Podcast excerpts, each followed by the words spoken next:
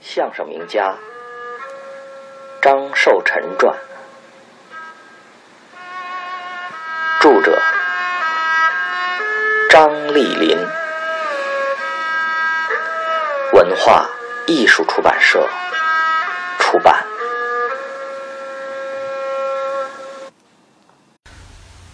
二十八，既然离世。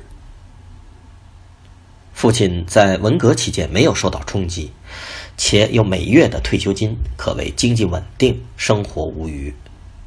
可是难熬的寂寞对他的精神造成了极大的压抑。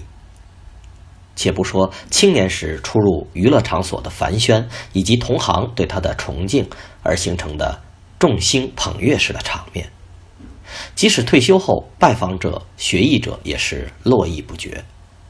然而，一九六六年文化大革命以后，寂寞来到了他的身边。首先，来看望他的人越来越少，用“门可罗雀”来形容当时的情景一点也不夸张。因为任何人也不敢沾惹和权威有联系的麻烦。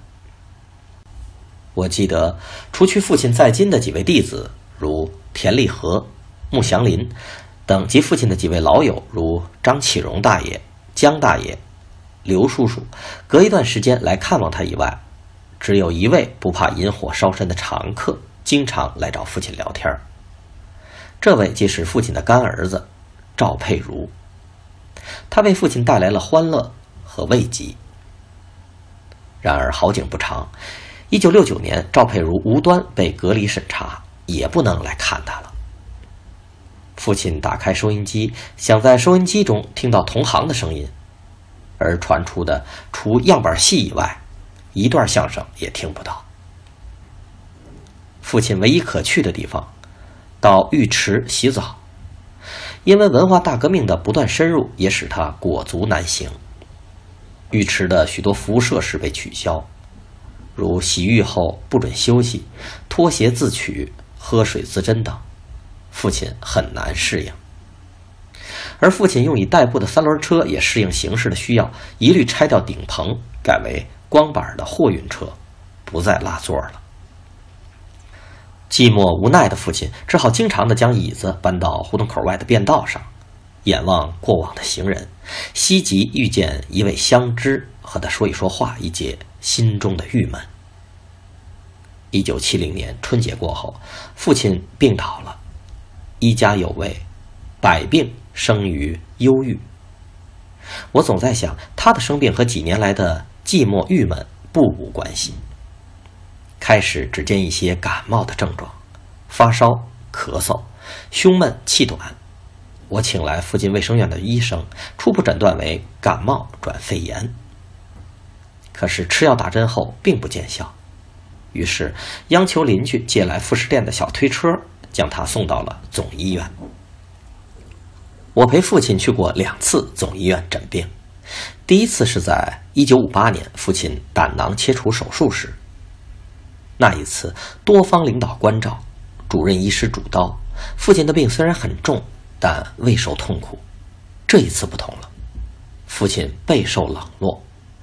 在门诊时，医生拿过病历本看了看封皮上“张寿臣”三个字。又抬起头来看了看父亲，淡淡的说：“去照张大片吧。”这位医生约五十来岁，他应该知道张寿臣的，可是他一句安慰的话、多余的话也没有。在照相时已经站立不起来的父亲，必须站在照相机前。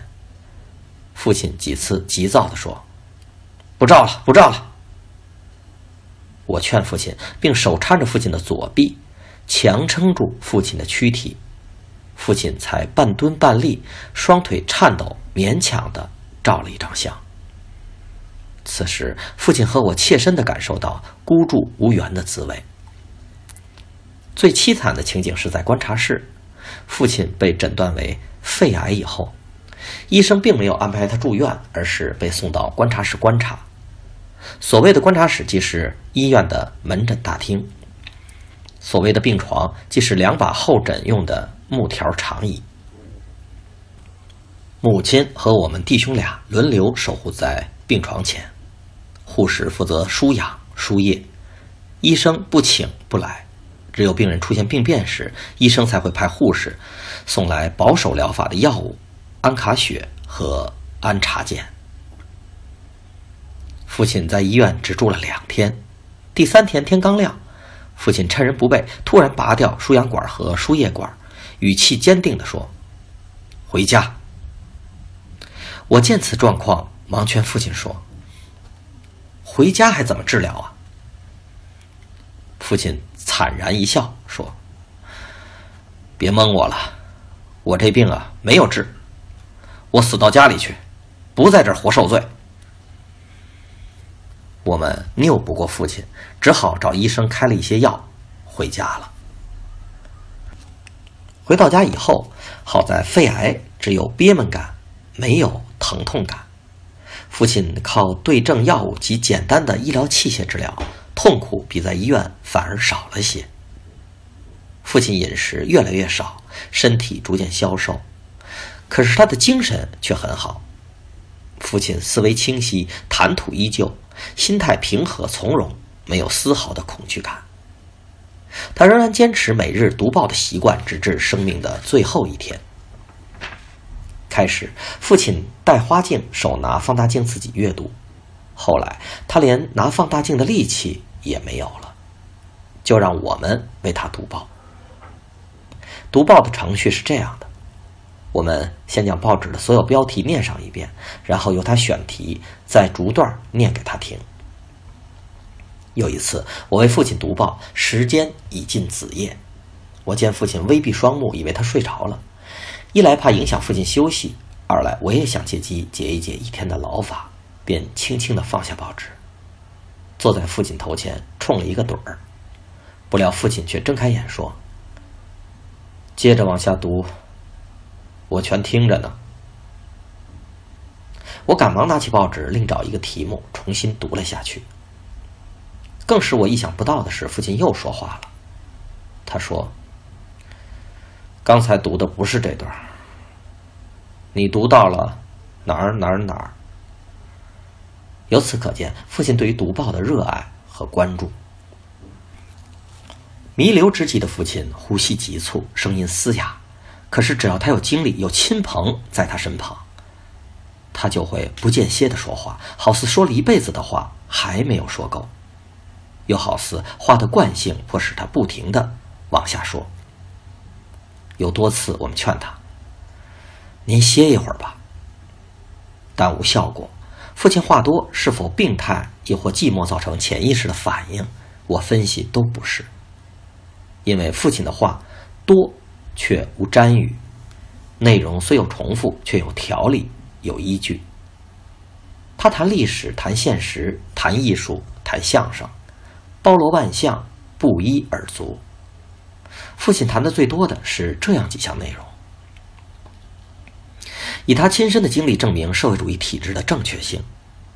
他说：“我经历了满清专制、军阀混战、日本侵华、国民党和新中国、新旧社会两重天呢。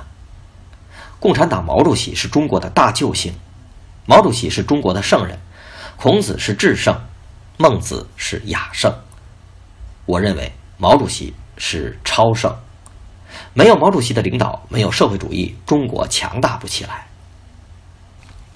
父亲还告诫我们说，要听毛主席的话，跟着毛主席、共产党坚定地走社会主义道路。你们这样做，就是对我最大的孝顺。父亲期盼祖国的统一，他对我们说：“你们别忘了，台湾解放时，当时的提法，到我的坟前大喊三声。”告诉我，台湾解放了。面对相声的凋零，他对相声的前景感到忧虑和茫然。他说：“难道相声这行就真的完了吗？”一九七零年七月九日早晨，父亲从睡梦中突然惊醒，他出了一身的凉汗，大口喘着粗气。父亲似乎感觉到今日和往日的不同，示意坐在床前的我将他扶起来。父亲深倚着枕头在床上，绕过墙上的镜子，又令我撕下七月九日的日历，然后他端详着镜中的面容，用嘶哑微弱的声音，断断续续地说：“你们看，我头上流的不是汗，是油。你们要是不信，拿张白纸试试，纸暗了是汗，纸不暗。”是油，汗如油，喘如牛啊！绝相，完了，一切都结束了。人活七十古来稀呀！我今年七十三，不算短寿了。托毛主席、共产党的福，不是解放，我早就完了。旧社会说相声的，很少活这么大岁数的。我七祖了，我知足啊！记住今天这个日子，七月九日。告诉你在新疆的兄弟，明年的今天是我的忌日。哭吧，待会儿再哭，我就听不见了。父亲说话吃力，但他仍然在说。中午，我劝父亲休息一会儿，他点了点头，并示意扶他躺下。随即，他又说：“我喝口水。”当母亲将小瓷壶放在他嘴边的瞬间，忽然，父亲的双眸定住，脸色变得惨白，喘动骤停，心脏停止了跳动。此刻是十一点十分。